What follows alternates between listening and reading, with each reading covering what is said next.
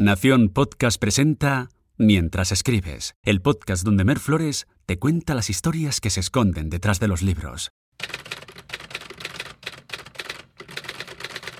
Uno de los grandes temazos en la historia de la escritura es el de definir qué es un buen libro. ¿Es el que cumple determinadas características y parámetros considerados clásicos? Aunque claro, luego están los casos de obras que se atreven a romper con esos parámetros y que son incomprendidas en su tiempo, pero aclamadas en épocas posteriores. Tal vez es un buen libro aquel que recibe buenas reseñas por parte de la crítica, o más bien lo es aquel que consigue muchas ventas, o lo que no siempre es lo mismo, muchos lectores.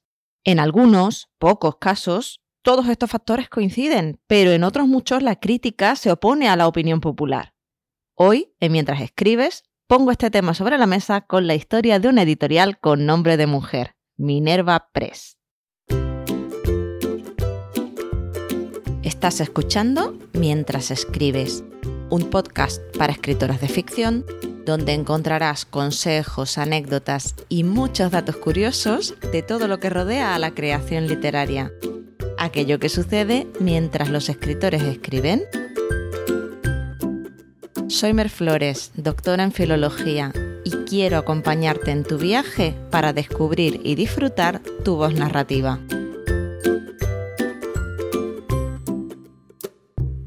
En realidad, esta historia arranca un poco antes de la formación de Minerva Press, en el año 1725 en Edimburgo, Escocia. Vamos a hablar de Alan Ramsey, un fabricante de pelucas aficionado a la literatura que empezó a ganarse cierta fama como poeta ocasional. Ramsay empezó a publicar pliegos con sus versos y finalmente, en 1721, convirtió el local donde confeccionaba sus pelucas en una pequeña imprenta donde publicó sus propios versos y algunos libros de otros autores. Cuatro años más tarde, en 1725, se trasladó a un local más grande para ampliar su negocio como librero, y abrió la primera librería ambulante del Reino Unido. Este hecho, aparentemente sin importancia, supuso un cambio radical en la historia del libro. Por esta época la lectura de novelas se estaba convirtiendo en algo común como forma de entretenimiento. Eran menos complejas que la otra literatura, más académica.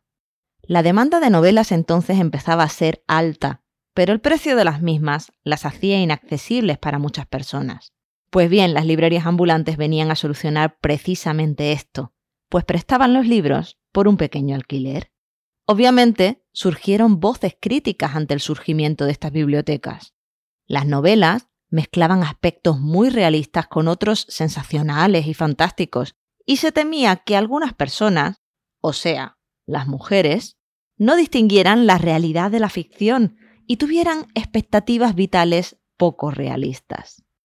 Qué escándalo que una mujer esperase vivir una vida como las que vivían las protagonistas de los libros. Pues bien, se empezaron a criticar las librerías ambulantes por ser proveedoras de libros y también a los vendedores, editores, escritores, llegándose incluso a la difamación y a lo personal. Pero el mal ya estaba hecho y la literatura pasó a ser un asunto de masas.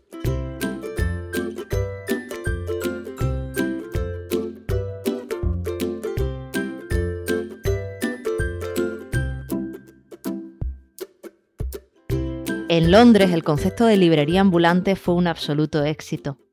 Después de la aparición de la librería ambulante de Alan Ramsay en Edimburgo, se empezaron a crear otras tantas en Londres. En la década de 1730 ya había alrededor de un centenar de librerías como esta, y en la década de 1750 ya eran aproximadamente 500. En 1763, un hombre llamado William Lane decidió sacar también partido de la locura que había surgido en torno a la lectura de novelas y abrió su propia librería ambulante en el barrio de Whitechapel. La llamó Minerva Circulating Library.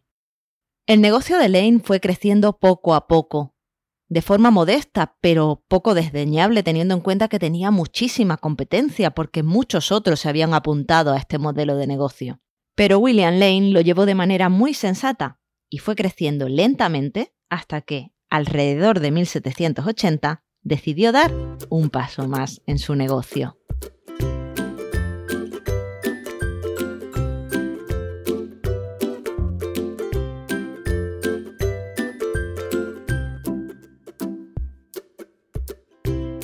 El alquiler de libros permitía un crecimiento lento del negocio de William Lane, ya que las tarifas eran pequeñas, los libros se desgastaban por el uso y debían reponerse, y eran todavía un producto relativamente caro de adquirir.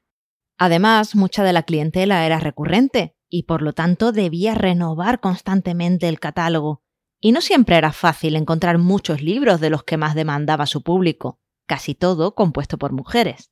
La novela gótica y romántica eran consideradas de poca calidad, y muchas editoriales serias se negaban a publicar este tipo de libros, lo que complicaba bastante el trabajo de Lane. Así que tomó una decisión empresarial importantísima. Alrededor de 1780, Lane publicó por su cuenta y con su nombre un par de novelas. Esto suponía una inversión importante, por supuesto, pero sumaba a los beneficios habituales de la librería ambulante los de la venta tradicional. Durante la década de 1780 repitió el experimento varias veces hasta que finalmente en 1790 decidió trasladar su librería ambulante a Leadenhall Street, donde estableció también un local con una imprenta y empezó a publicar bajo la firma Minerva Press. Este cambio fue absolutamente revolucionario y desde mi punto de vista muy acertado. La costumbre hasta el momento era que los editores publicaran con su propio nombre, pero aunque William Lane continuaría poniendo su nombre junto al de Minerva Press, era este último el que se escuchaba, como el de una editorial que se atrevía a publicar novelas góticas y románticas, una editorial con nombre de mujer que publicaba libros devorados por mujeres.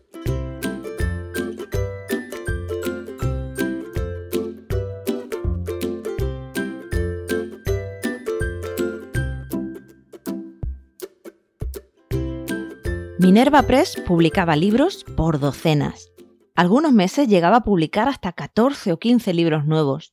No deja de ser irónico que esta editorial tomara el nombre de Minerva, la diosa romana de la sabiduría, ya que, por supuesto, la crítica desdeñaba estas novelas, mayoritariamente escritas por mujeres. Los críticos calificaron Minerva Press como una editorial de poca monta que solo publicaba libros de poco mérito. En las últimas décadas, sin embargo, algunos investigadores han rescatado el estudio de estas novelas y de su influencia y relevancia en su época, y se está empezando a cuestionar si esta reputación de libros de segunda categoría ha sido inmerecida. De hecho, la editorial Balancourt Books ha rescatado más de 20 de estos libros y los está reeditando, puesto que han resultado ser pequeñas joyas de la literatura gótica.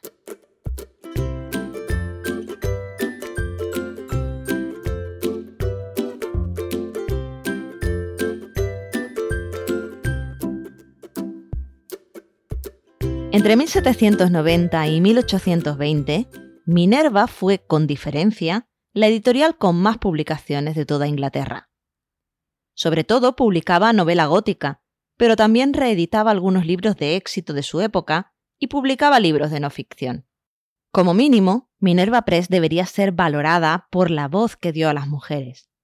William Lane fue el editor, repito, más prolífico de su tiempo, y si bien no editó a autoras reconocidas como Anne Radcliffe, sí que acogió a cientos de mujeres que siguieron sus pasos.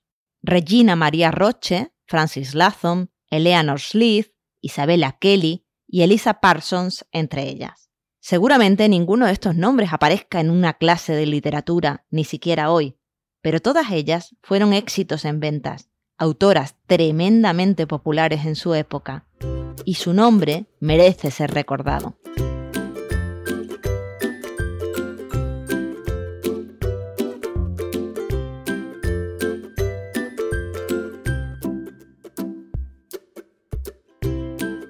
En una época en que las mujeres apenas empezaban a ser tomadas en serio como escritoras, pero aún con bastante rechazo, William Lane no solo se centró en publicar mujeres, sino que asumió grandes riesgos con debuts literarios con muy pocas garantías.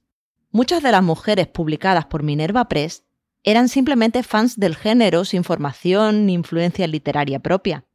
Pero William Lane creó un modelo de publicación que les hacía posible llegar a audiencias más amplias y eventualmente medrar en su carrera literaria. La mayoría de los libros publicados por Minerva Press son absolutamente desconocidos hoy en día, pero el impacto que tuvo en el panorama literario es inconmensurable. Sin Minerva Press, no tendríamos el gótico como género completo y desarrollado. Cientos de mujeres no habrían podido culminar sus aspiraciones literarias, y las mujeres lectoras no se habrían beneficiado de una editorial que las valoraba como audiencia. Estos esfuerzos editoriales, junto con la librería ambulante, contribuyeron a la alfabetización de todas las clases sociales. Precisamente por esto, he querido destacar el esfuerzo de este librero y editor que dirigió una editorial con nombre de mujer.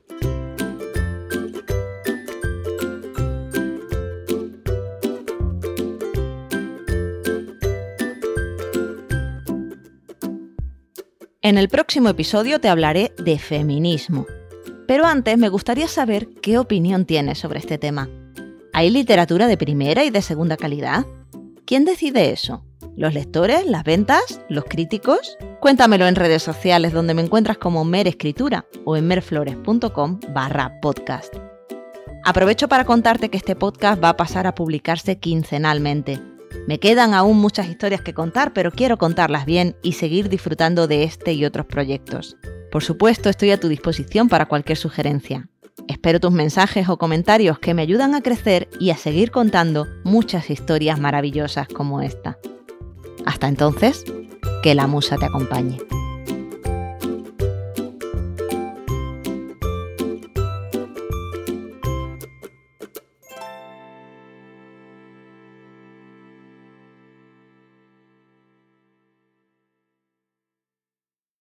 15 minutes could save you 15% or more. Wait a minute. I've heard that before. That's the note Jeremy wrote to me in my yearbook in the sixth grade. How'd you even know that? Because it's from Geico. Yeah, yeah, wait, here it is. Dear Luke, have a great summer. P.S. 15 minutes could save you 15% or more.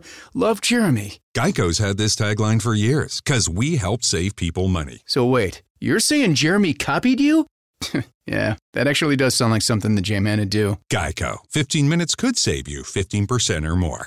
Enjoy basketball, soccer, and all your favorite sports like never before at BetMGM. Sign up using bonus code CHAMPION and your first wager is risk-free up to $1,000. Plus, when you register with BetMGM, you'll get instant access to a variety of parlay selection features, live betting options, player props, and daily boosted odds specials. Download the BetMGM app today or go to betmgm.com and enter bonus code CHAMPION and place your first wager risk-free up to $1,000. Now you're winning with the king of sportsbooks. Visit betmgm.com for terms and conditions. 21 years of age or older to wager. Washington, D.C. and Virginia only. New customer offer. All promotions are subject to qualification and eligibility requirements. Rewards issued as non withdrawable free bets or site credit. Free bets expire seven days from issuance. Please gamble responsibly. Gambling problem? Call 1 800 522 4700.